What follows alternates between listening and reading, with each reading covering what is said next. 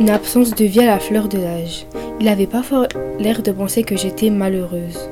Devant la famille, les clients, de la gêne, presque de la honte que je ne gagne pas encore ma vie à 17 ans. Autour de nous, toutes les filles de cet âge allaient au bureau, à l'usine ou servaient derrière le comptoir de leurs parents. Il craignait qu'on ne me prenne pour une paresseuse et lui pour un crâneur.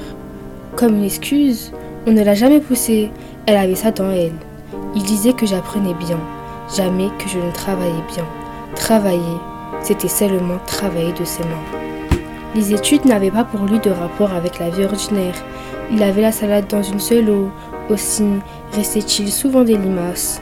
Il a été scandalisé quand, forte des principes de désinfection reçus en troisième, j'ai proposé qu'on la lave dans plusieurs eaux.